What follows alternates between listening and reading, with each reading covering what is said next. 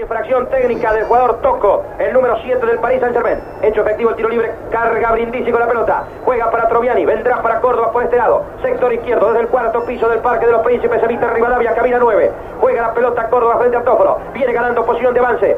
Sigue Córdoba con el balón. Último minuto del primer tiempo. Toca hacia atrás para Perotti. La alcanza el zurdo Perotti. La juega dentro para Maradona. Con golpe de pecho domina ese balón. La tocó para Troviani. La tocó para Maradona. Peligro. Viene al fondo centro de Maradona. Muy bueno. Pero que Udero se queda. La viene a buscar Brindisi por el otro sector fuera del área. Un par de metros. La para Brindisi. Sigue el riesgo para el Paris Saint Germain. Brindisi con la pelota. Atención. Se coloca Suárez para Suárez. Puede ser que lo con el arquero. Puede ser. Vamos. Centro atrás. Ahí está. Lo tiene Troviani. Lo tiene Perotti. Lo Perotti. Viene, viene, viene. Gol.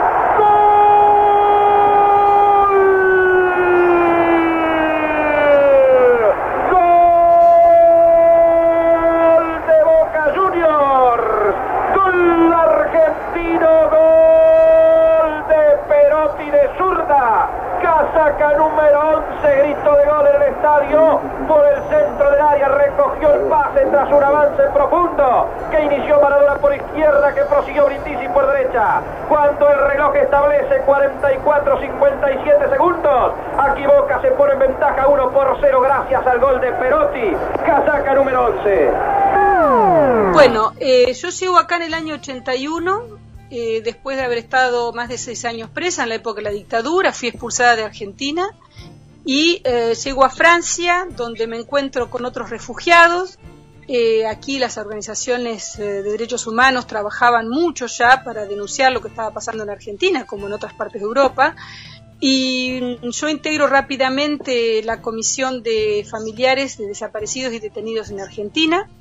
Eh, de- y además, este, bueno, integrando o giras con Amnesty Internacional. Venía de la cárcel, mi marido, mi primer marido estaba desaparecido. Mi hija, mi primera hija nació en la, en mi segunda hija, perdón, nació en la cárcel. Había una serie de, de- de situaciones que yo podía, digamos, realmente transmitir y decir lo que se vivió en ese horror. Y bueno, así que en ese momento, por supuesto, buscábamos eh, de todas maneras que la situación de Argentina se conociera. Y justo en el año 81 eh, hay un encuentro amistoso entre Boca Junior y Paris Saint Germain. Bueno, en ese momento la idea, ah, que viene Boca, yo siempre fui de Boca, me encantó siempre el fútbol, de chiquita participaba, o sea que esa- ese sentimiento colectivo también argentino eh, por el fútbol, ¿no? cuando llega viene Boca eh, Junior para mí era como revivir algo de, de- de mi vida normal tu tierra.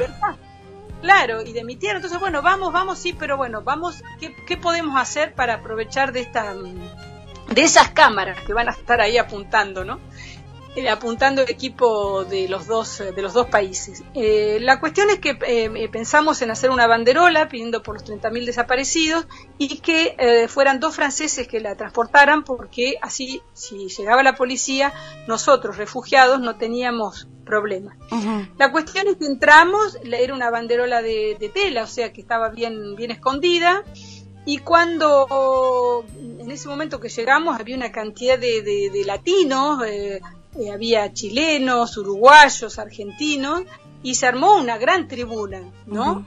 Y enfrente de nuestra tribuna, y ellos ya lo habían, yo pienso que estaba muy bien organizado eso, estábamos realmente una tribuna muy lejos de la otra, o sea, estábamos enfrente.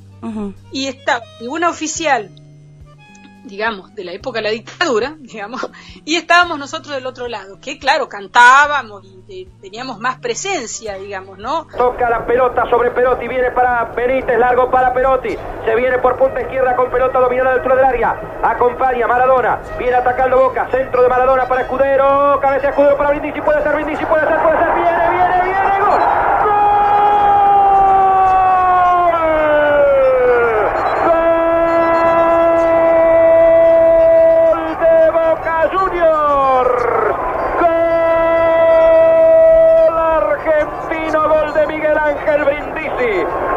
Casaca número 9. La colocó de cabeza sobre el palo derecho de Baratelli que solo pudo mirar con suspenso y con desesperación como la pelota mansamente iba a morir en el arco. Grito de gol en el estadio cuando el reloj establece 6 minutos del segundo tiempo. Brindisi de cabeza. Boca 2, París Saint-Germain 0.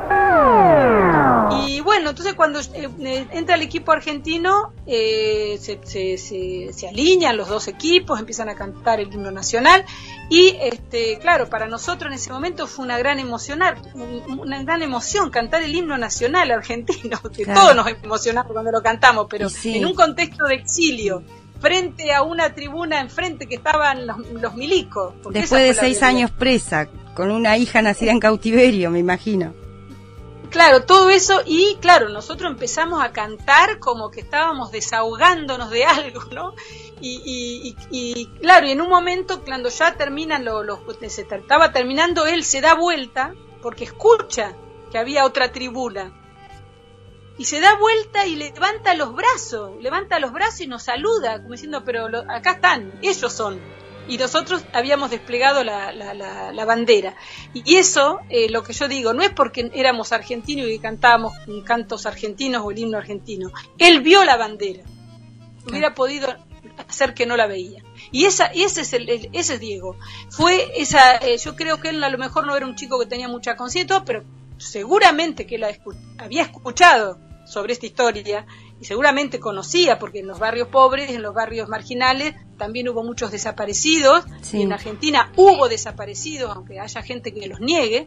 Eh, entonces, claro, eh, en ese momento empieza el partido y era fuera era increíble. Cada vez que hacía un se hacía un gol a Argentina, él se acercaba a la tribuna y nos saludaba y festejaba con nosotros. No festejó con, la gente de la embajada. Y eso es la realidad. Eso es lo más emocionante de todo. Y eso me quedó muy, nos quedó muy grabado, porque bueno, después llegó la policía a sacarnos la bandera.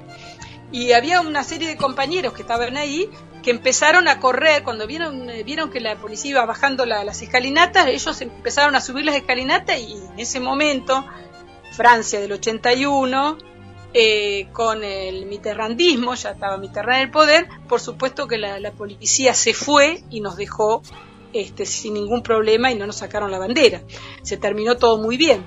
Eso fue un hecho muy interesante porque mm, ahí nos dimos cuenta... Dimos cuenta que, la acción nuestra había tenido repercusión. Por supuesto que en Argentina no dijeron nada, pero acá para los franceses era importante todo eso. Ojo al centro, corta Benítez. Benítez juega para Escudero, la dejó para Perotti, está habilitado peligro. Queda con el arquero por la derecha, peligro de viene, viene, viene, gol. ¡Gol!